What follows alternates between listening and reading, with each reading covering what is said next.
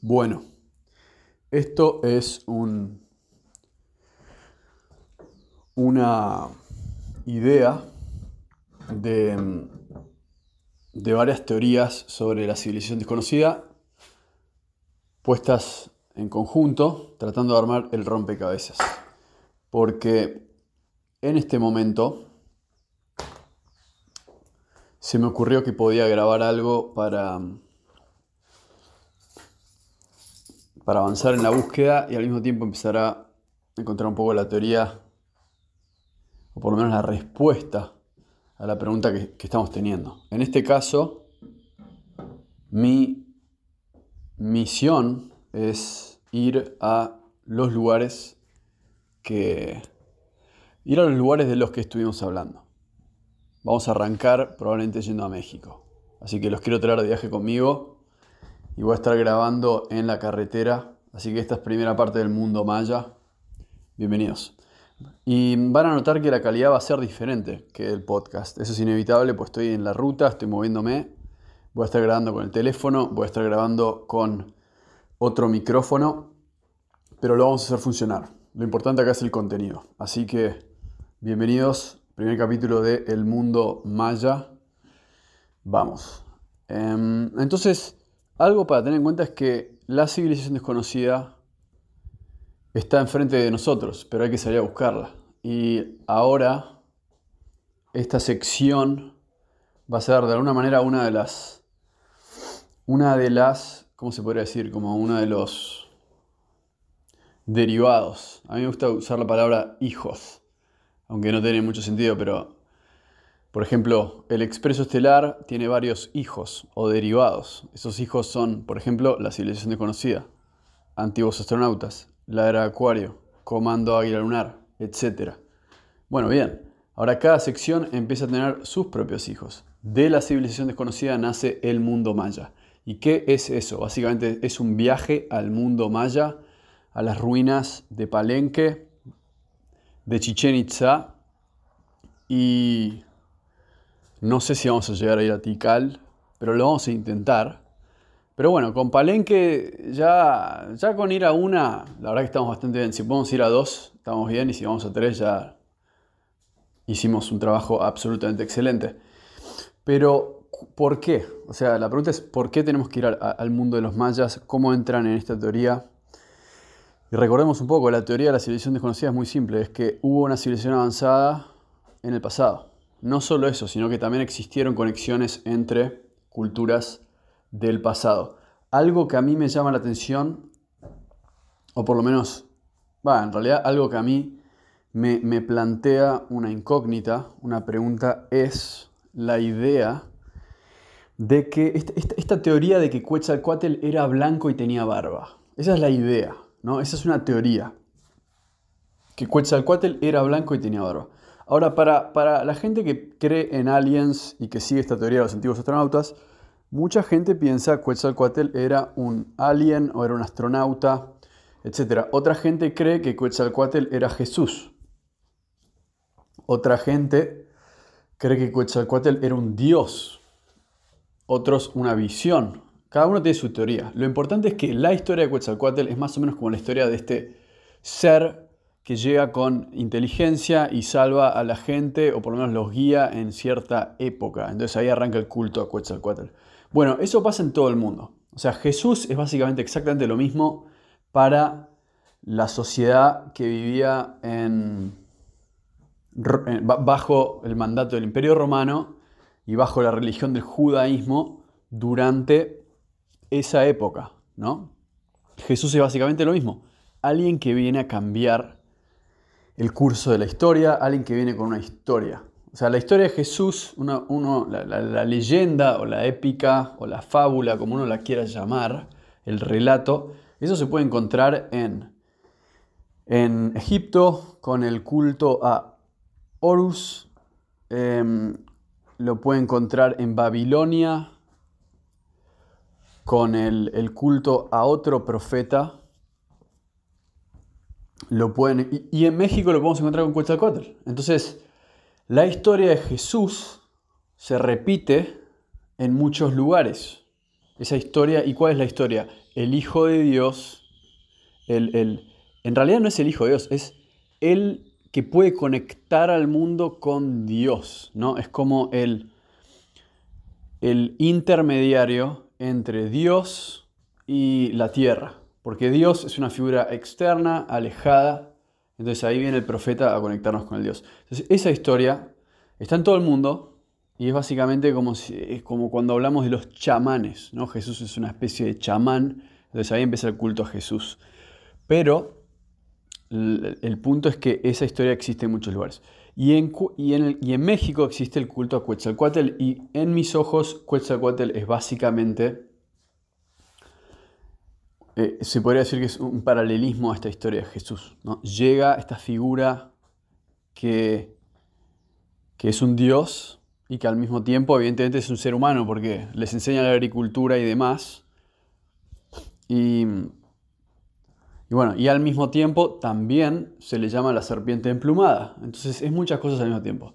La teoría que yo voy a seguir, porque no puedo seguir todas al mismo tiempo porque son contradictorias, es esta idea de que Quetzalcoatl era en realidad un ser humano, o varios seres humanos, pero era una persona con rasgos anatómicos y físicos.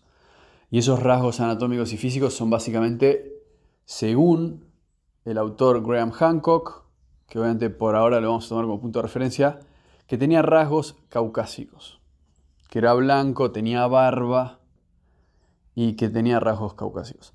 Ahora, una, una, una, respuesta o crítica que se le hace a ese punto de vista muchas veces es que es un punto de vista racista porque eh, los blancos proponen entonces que los blancos trajeron la, trajeron la civilización a México y después la colonizaron eh, muchos años después. O sea, Mucha gente dice, ah, e-, eso es racista porque vos, lo que estás diciendo es que los mayas eh, vienen de los blancos.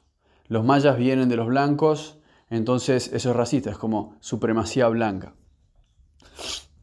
Mi manera de verlo en realidad es que no soy, no me importa, honestamente, si la persona que vino es blanca, africana, eh, asiática, no, me interesa. A mí me interesa la verdad. No me interesa si es blanco, no me interesa si es alguien del sur de África o del norte de África con rasgos negros. No me importa si esa persona es eh, de rasgos mongoloides, como lo son la, gente de, Asia. No, no me interesa. Yo simplemente quiero la verdad. Entonces, lo que me interesa en realidad y por qué yo busco esta teoría, es decir, ¿por qué me interesa ¿O por qué creo en que esa, Quetzalcoatl puede haber sido eh, blanco?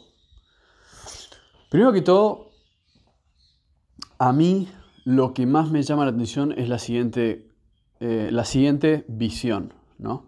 Yo en realidad creo que esa persona, no, digo que, haya sido particularmente que justo Quetzalcoatl sea blanco, eso a mí no me importa, pero esto es lo que yo creo. es que o por lo menos esto es lo que yo deduzco de la evidencia que hay, es que existe una conexión entre los druidas de Irlanda y una cierta casta eh, que se llama, si no me equivoco, los, brahmines o los brahmanes, no entiendo cómo se pronuncia, pero la casta sacerdotal de la India, ¿no? Y ustedes dirán, ¿qué carajo tiene que ver con los mayas? Bueno, ahí va.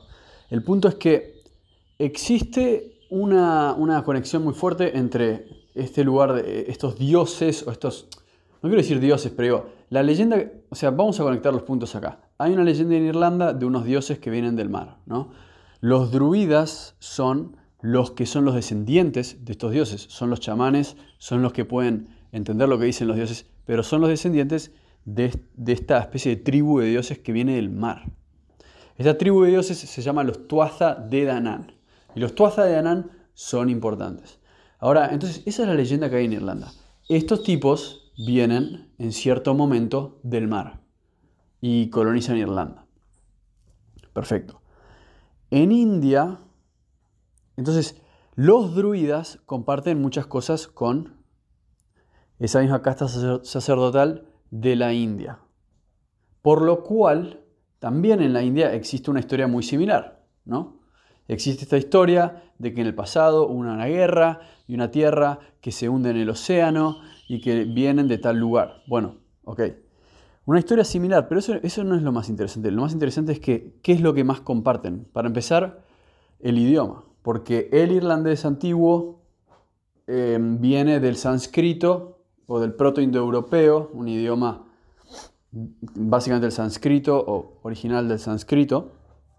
Y el sánscrito es la lengua antigua que se usa en los textos védicos, una de las lenguas más antiguas del mundo. Entonces, Básicamente está comprobado eso. Está comprobado que los irlandeses compartieron algo con los hindúes en algún punto. Comparten la idea de la reencarnación, la idea de la Trinidad o la trilogía, digamos, el número 3.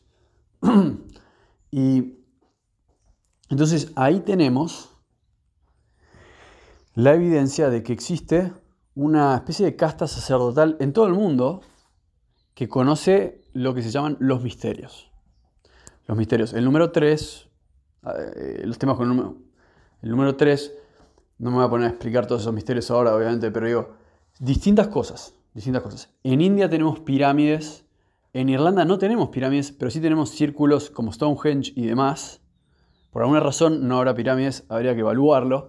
Pero el punto es que la teoría que yo elaboro a partir de eso es que los Tuatha de Danann son descendientes de un lugar particular, probablemente un lugar a la Atlantis.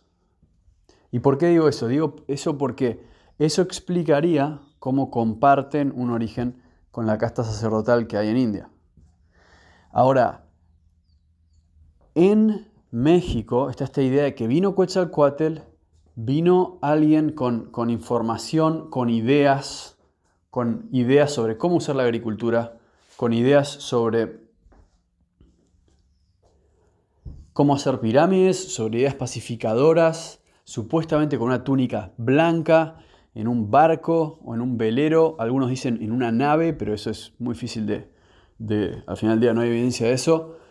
Entonces ahí es cuando digo, eh, conecto los puntos y digo, es posible que los mismos tipos que llegan a Irlanda, que son los Tuatha de Danann, descendientes de los dioses, vienen de un lugar y al mismo lugar, en ese, mismo lugar, llega este Quetzalcoatl. O sea, eso puede ser, eso puede ser. Pero el punto es que esta misma gente existió en todos estos lugares. Y no importa si eran blancos, no importa si eran eh, negros, no importa si eran eh, asiáticos, o, no importa los rasgos que tenían, honestamente. Lo importante es que es la misma gente, es la misma gente. O sea, es la misma gente que creía en las mismas cosas, en los mismos principios, en los mismos dioses, en la misma vida después de la muerte. Entonces empezamos a ver que había una cultura y esa cultura llega al mundo nuestro principalmente, más que por los mayas, por los druidas. Porque cuando accedemos a los druidas, vemos que esa información es muy parecida a la información que encontramos en todos estos lugares, pero es el lugar que más preservó esa información. Las leyendas que tenemos de los druidas, la información que tenemos de los druidas es bastante certera y es bastante actual, por lo cual sí nos sirve mucho analizar la cultura irlandesa. Entonces, mi creencia, o por lo menos mi deducción, es que hay una conexión entre México, Irlanda Cuando digo Irlanda me, refiero a toda la zona de Gran Bretaña, ¿no? porque los druidas estaban viviendo en toda Europa en un momento. Así que en realidad no es Irlanda, es Europa. Pero bueno, representado por Irlanda porque los romanos nunca llegaron a Irlanda. Entonces básicamente eso quiere decir que la cultura druida, la cultura celta, que son, digamos, es un paralelo a la cultura druida, o sea, ¿dónde permaneció? En Irlanda, porque después la, la, aniquilaron. O sea, quemaron los textos, mataron a los druidas, mataron a las brujas, la religión pagana se extinguió.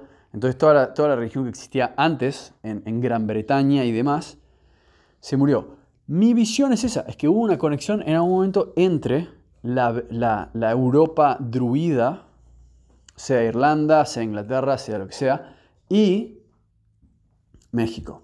Y ahí aparece Quetzalcoatl. Y ahí aparecen los que hacen las pirámides.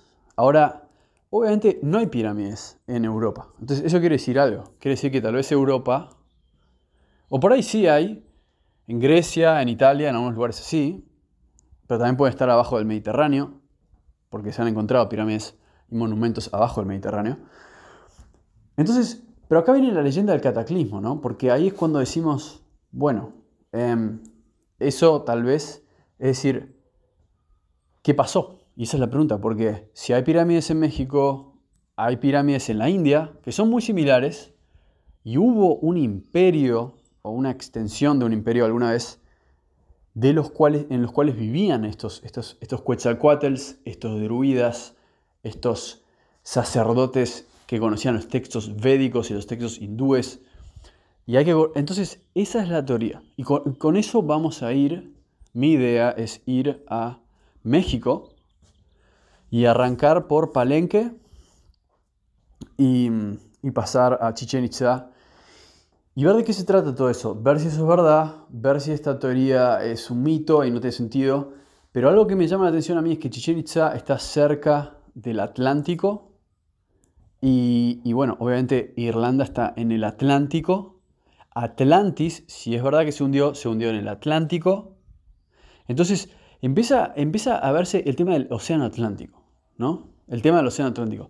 Después vamos a agarrar un mapa y ver las posibles rutas. Pero en primer lugar, para eso vamos a estos, puestos mayas en Centroamérica para ver qué puede haber pasado. Con eso arrancamos este capítulo de Mundo Maya y, con esa teoría. Digamos, lo que nos interesa saber es quiénes eran, de dónde venían y por qué comparten tanta información, creencias, arquitectura y cultura con culturas de, otra parte del mundo.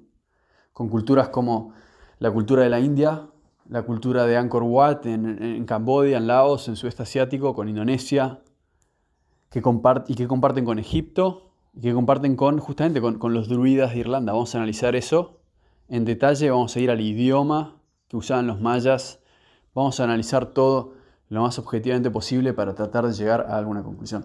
Así que bienvenidos a Mundo Maya, primer capítulo, como digo, la calidad va a ser distinta porque esto está grabado con mi teléfono, pero voy a estar grabando notas del viaje y bueno, espero que puedan venir en este viaje conmigo, estén sintonizados al Instagram del Expreso Estelar para ver todos los... Vamos a intentar hacerlo miércoles. Em, de, subir fotos del viaje, videos del viaje y que ustedes estén viendo estas, estas estelas mayas, estos templos, estas ruinas conmigo. Así que vamos, nos vamos para México.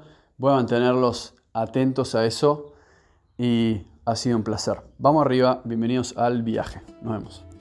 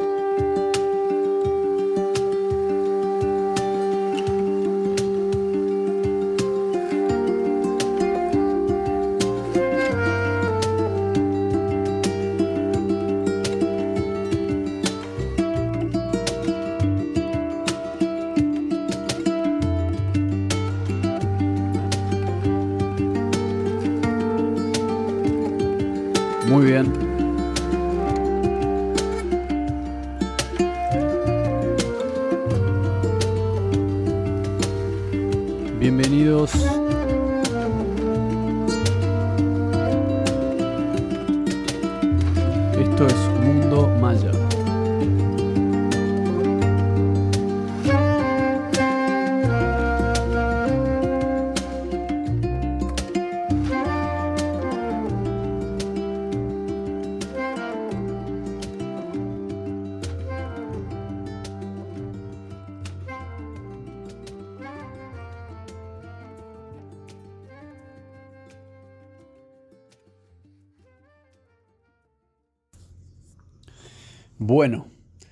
Acá seguimos con eh, Mundo Maya y, y, en este pequeño capítulo, porque como se darán cuenta van a ser episodios cortos con información sobre temas específicos, siempre hablando un poco de los mayas y tratando de conectar la civilización desconocida con los mayas, obviamente.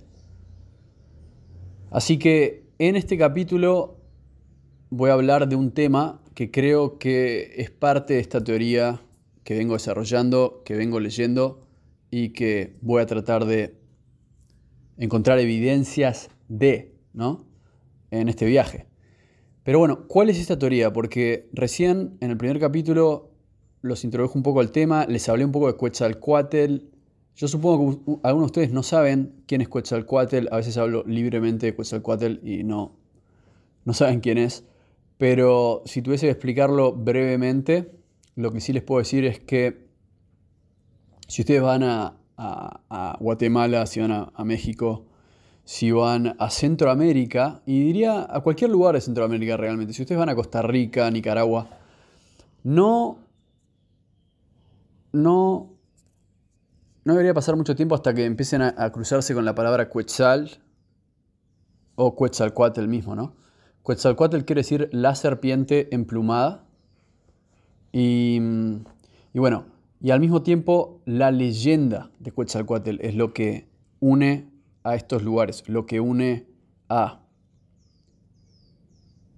México con Guatemala, Honduras, Belice, Nicaragua, Costa Rica, etc.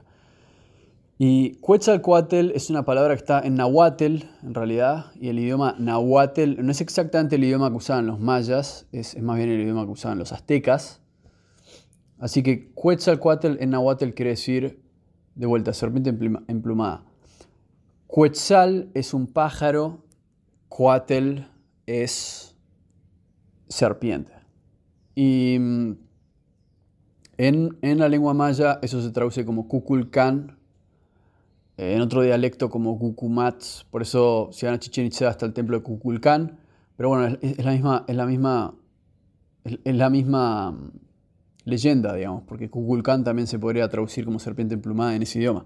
Entonces es la misma historia, la misma historia, es el mismo culto, es el mismo profeta, es la, es la misma leyenda de este Dios que llegó, etc. Obviamente yo tengo que estudiar más sobre este Dios, pero lo quiero hacer en ese lugar específico para de alguna manera captar las palabras, captar las leyendas que hay sobre esta, persona o este dios o esta figura y entrar un poco en, sintonía con, con lo que es esa leyenda. Mi visión es que es la idea de un dios que unificó a la gente bajo una figura.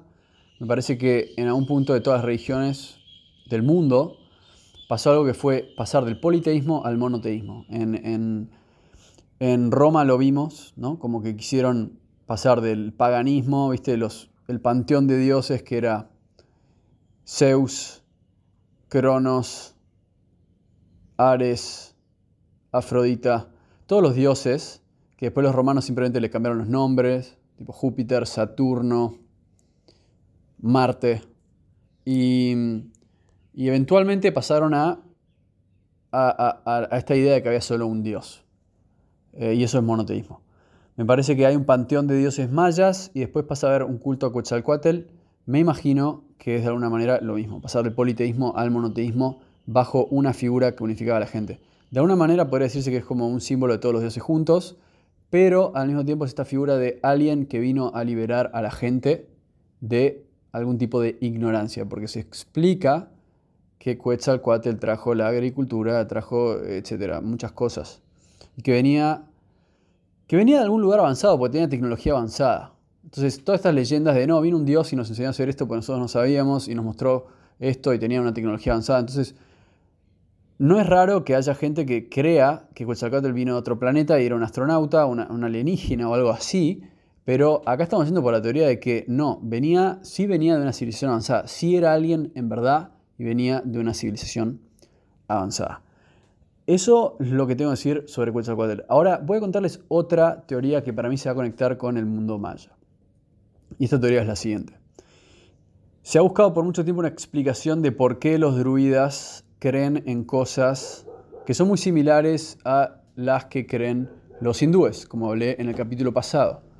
Entonces, una explicación ha sido que en algún momento toda Europa estaba conectado bajo una misma gente, lo que se llamaría los celtas, los proto-celtas o los proto-indoeuropeos, o también el pueblo ario, em, que bueno, sé que mucha gente no conoce la historia de esa palabra porque ha quedado pegada a la Segunda Guerra Mundial y a los nazis usando esa palabra, pero sí hay una leyenda de la gente aria, ¿no? sobre todo en la India. Pero más allá de eso, otra, una teoría que a mí me pareció interesante es esta idea de que Egipto era un lugar de iniciación. De iniciación a los misterios. Entonces, hay una, hay una, hay una teoría, una idea de que vivimos en un mundo donde vivimos, es difícil decirlo porque va a sonar un poco futurista y un poco ciencia ficción, pero vivimos bajo el velo de la ignorancia. Vivimos en un mundo en el cual estamos metidos en algo parecido a la Matrix, en el cual vivimos en una rutina y, de alguna manera trabajamos para el sistema, no lo cuestionamos mucho y después hay gente que es como que no solo no lo cuestiona, sino que quiere que el sistema se propague y a medida que más creces en la escalera del sistema, vos también querés que eso suceda. ¿no? En todas las leyendas religiosas y demás, como la de Jesús, asumo que pasó lo mismo con la de Quetzalcoatl, tenemos esta persona que viene a liberar a la gente. La pregunta es, ¿de qué? Bueno, justamente de esto. Los hindúes lo llaman el samsara. Para mí es muy simple. Hoy en día se le llama la Matrix realmente, porque es cada vez más parecido a lo que tiene esa película, pero es muy simple. Es, yo creo que todo el mundo sabe de lo que estoy hablando, o por lo menos todo el mundo sabe de lo que estoy hablando, pero no todo el mundo sabe que hay una salida de, ese velo. ¿no? Entonces, acá es donde entra la idea de que Egipto era un centro de iniciación a los misterios. Egipto era un centro de iniciación a los misterios. Eso lo que quiere decir es que en las, las pirámides se usaban para iniciar a la gente. Ahora, iniciar, ¿qué quiere decir? Iniciar quiere decir saber, bueno, eso básicamente, no hay mucho más que se pueda decir, ¿no? Conocer los misterios del universo. Ahora, conocer los misterios del universo es lo que le permite a la gente también liberarse e iluminarse. Así que mi punto de vista es que en Egipto había un centro... Em, ahí salió Bonzo a correr a otro perro. Disculpas. Pero esa es la cuestión. Es que Egipto era un centro de iniciación y los druidas tenían información de este mismo lugar y los hindúes también trajeron información de este lugar. Entonces, el punto es que de alguna manera Egipto era uno de los centros espirituales del planeta en su momento. Hoy en día claramente eso cambió. Cambió porque no sabemos para qué estaban las pirámides ahí, pero esta es la idea. Egipto era un, lugar de iniciación, por eso estaban las pirámides ahí, era un centro espiritual en el planeta Tierra. Ahora, siempre podemos argumentar y pensar, bueno, pero tal vez Egipto era una colonia de Atlantis, bueno, puede ser. Pero más allá de eso, lo importante es que Egipto en algún momento le dio cultura a estos druidas que después se fueron yendo por Europa para arriba y ellos eran los que conocían los misterios. Entonces, por eso cuando vivían en una sociedad, la gente venía a ellos para preguntarle muchas cosas. Como por ejemplo les preguntaban, les preguntaban cómo curarse de enfermedades. Eh, eran los sacerdotes. Los sacerdotes prácticos, no como los, monjes, digamos, sino como los sacerdotes que decidían, eran como una, eran los reguladores de ese mundo. Y esos druidas, cuando llegaron a, Irlanda, eh, Reino Unido y demás, se les llamó los druidas, y en, en India se les llamó de otra manera, pero vienen del mismo lugar. Entonces, lo que sí tenemos es que en el mundo maya también tenemos estos reinos donde los sacerdotes son como reyes. Y eso es muy interesante porque los druidas en el mundo celta no eran reyes propiamente dicho, pero sí eran como asesores de los reyes y eran muy importantes. Simplemente hay que leer un poco la historia de Britania, contada por los romanos, antes de que la conquisten y la colonicen. Pero la posición del druida era una posición de poder. En India lo mismo y en el mundo maya pasa más o menos lo mismo, que es que existe esta idea de, sacerdotes, de sumos sacerdotes eh, curanderos, chamanes, que conectan a la gente con los dioses, que construyen pirámides o mandan a construir pirámides. Toda esta idea. Entonces, por eso la teoría de que realmente los mayas o alguien puede haberles instruido desde un lugar como Egipto. Entonces, una conexión Egipto-Maya. Y eso tal vez explicaría mejor eso que una conexión directa entre Irlanda y los mayas, o entre Europa y los mayas. Pero más allá de eso, la idea de esta grabación justamente es, darles a entender eso. Egipto es un lugar de iniciación, eh, de ahí salió mucha gente, es decir, mucha gente viajó a Egipto y después volvió a sus tierras natales o fueron a distintos lugares a enseñar lo que ahí habían aprendido. Entonces, por eso vemos en Irlanda todos estos monumentos, Stonehenge, todas estas cosas, alineaciones arriba de las líneas energéticas y demás. En India lo mismo, en muchos lugares de Europa lo mismo, y de repente, cruzando el Atlántico, increíblemente, Chichen Itza y todas estas pirámides que empiezan a estar en la parte más cerca del Atlántico se van metiendo cada vez más para adentro, Palenque, Tikal, Copán, y, y entonces por eso se construyen las pirámides, porque serán nuevos centros de iniciación para otras personas. Entonces lo que tenemos es esta teoría de que la gente que construyó las pirámides, estamos hablando de gente de una especie de culto mundial o una religión mundial o una cultura mundial que conocía ciertos misterios y que quería propagarse por todo el mundo construyendo pirámides, porque construyendo pirámides es como ellos dejaban su signo en la tierra y cómo dejaban un monumento para años venideros. Ahora, la teoría de que las pirámides tienen propiedades electromagnéticas es algo que también vamos a tener que investigar, porque obviamente eso es algo que se ha discutido bastante y las pirámides no están construidas en cualquier lugar. Así que vamos paso a paso. Una teoría que vamos a tener que investigar en algún punto es la idea que Palenque, las pirámides de Palenque están alineadas con la, la constelación de las Pléyades, las Pléyades, Vamos a tener que evaluar eso y el significado de eso, pero primordialmente este capítulo es para hablar de eso, de Egipto como un mundo donde se, hacía la iniciación a los misterios de la gente y después se propagaban por el mundo construyendo más pirámides y ampliando este imperio espiritual, por así decirlo. Así que la pregunta es esa. ¿Puede ser que Quetzalcoatl era una especie de enviado de este, de este lugar? De Egipto o de otro centro especial, tal vez Atlantis, tal vez Europa, hay que ver, tal vez la India, pero es probable que Quetzalcoatl haya sido el primero que desembarcó y trajo esta cultura. Es una posibilidad, vamos a evaluar más el culto a Quetzalcoatl y después vamos a terminar hablando también de los olmecas, que son los originarios de muchas de las culturas que se encuentran en México. Así que un gusto, nos encontramos en el próximo capítulo, seguimos el viaje. Vamos arriba, gente.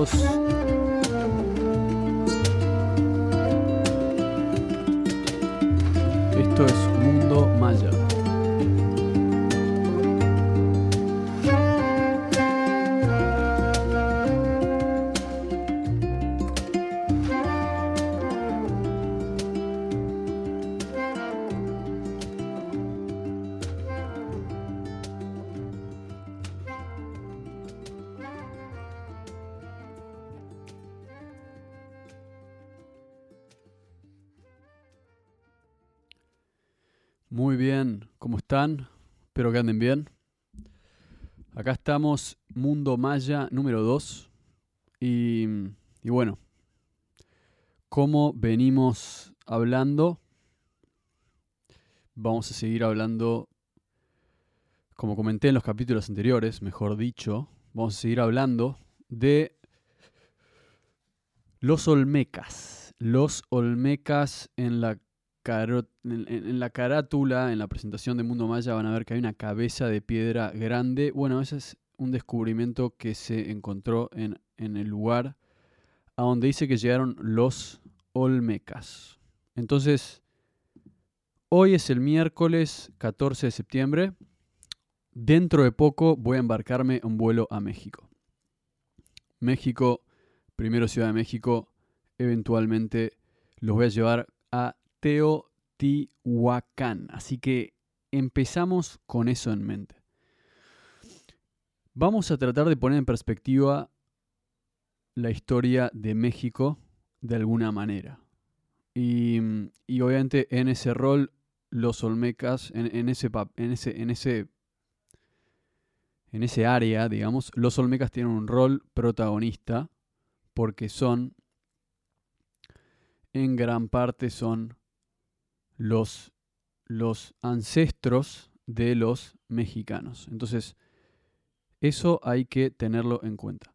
Los olmecas, o sea, la idea que hay en México es que los olmecas llegan a Coatzocoalcos, que es un sector de México más bien en el lado del Atlántico, y que ahí se encuentran los primeros yacimientos olmecas, entre los cuales se encuentran esas cabezas gigantes de basalto, y también se encuentran otras estatuas muy raras, que parecen ser asiáticas, con apariencia asiática, con ojos asiáticos. Entonces ahí es donde entran los olmecas. Entonces los, los olmecas son los, los ancestros de los mayas y de otras otras tribus.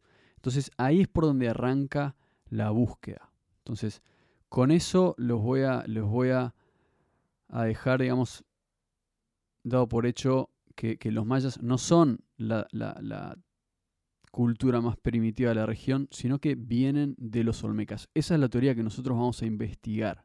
Esa es la teoría que nosotros vamos a investigar. Ahora les voy a hablar de Teotihuacán, que es el primer lugar que voy a ir. En este momento estoy en, Uruguay, aún dentro de poco voy a estar en México y la próxima vez que los contacte por Mundo Maya voy a estar en las pirámides de Teotihuacán o antes de entrar o recién salido, pero voy a estar cerca de ese momento. Entonces, lo importante es que ustedes googleen Teotihuacán. Teotihuacán se le ha llamado a este lugar en, en la lengua en la lengua nahuatl, la lengua de los aztecas, se le ha llamado a este lugar el lugar donde los hombres se hacen dioses. ¿Qué es Teotihuacán? Bueno, cerca de Ciudad de México hay unas ruinas con unas pirámides enormes, increíbles. Una se le llama la pirámide del Sol, otra se le llama la pirámide de la Luna, la avenida de los muertos, otro se llama el templo de Quetzalcoatl o pirámide de Quetzalcoatl. Bueno, llámesele como se le llame, en el fondo no sabemos exactamente quién construyó Teotihuacán, pero sí son pirámides inmensas cerca de Ciudad de México. En algún punto hubo algo ahí, ¿no? La teoría que yo utilizo es que en algún punto fue una ciudad muy importante, muy importante. En algún punto, la pregunta es ¿cuándo?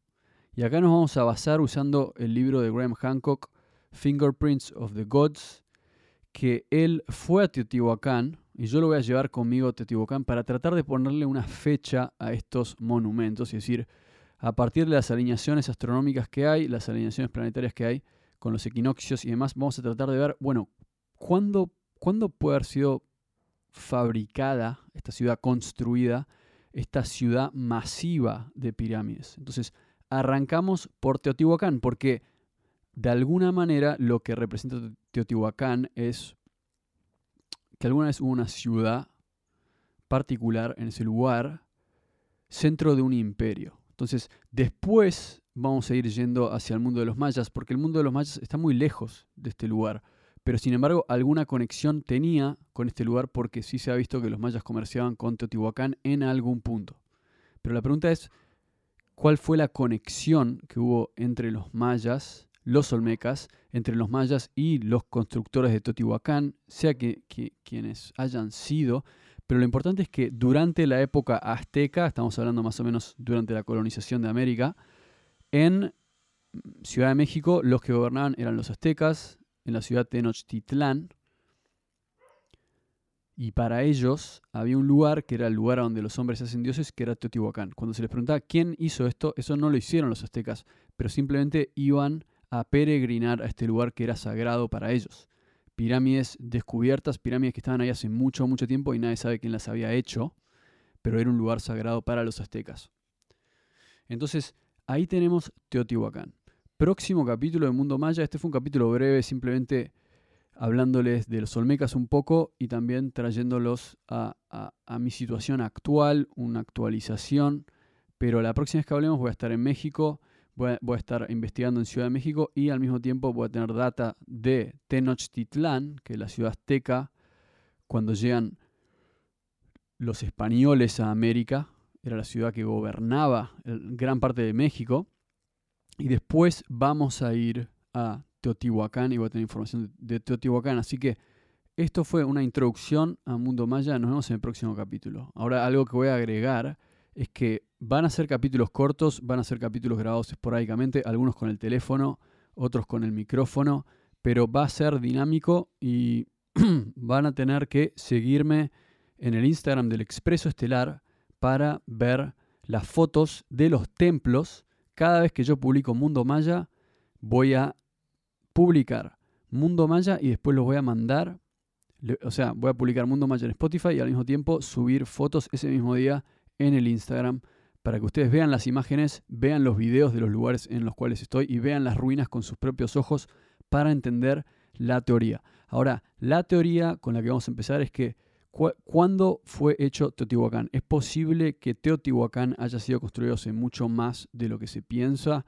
Es posible que haya sido un lugar muy importante hace mucho, mucho tiempo. Tal vez el lugar de los Olmecas. Tal vez una ciudad que construyeron los Olmecas. ¿Quiénes eran los Olmecas? Esa es la pregunta que nos vamos a hacer. Así que Mundo Maya es un complemento a la civilización desconocida, pero en la civilización desconocida de este año perdón, de este año, de esta semana, voy a estar hablando un poco de los Olmecas. Así que los espero ahí. Gustazo, vamos arriba. Nos vemos en próximo capítulo de Mundo Maya. Vamos.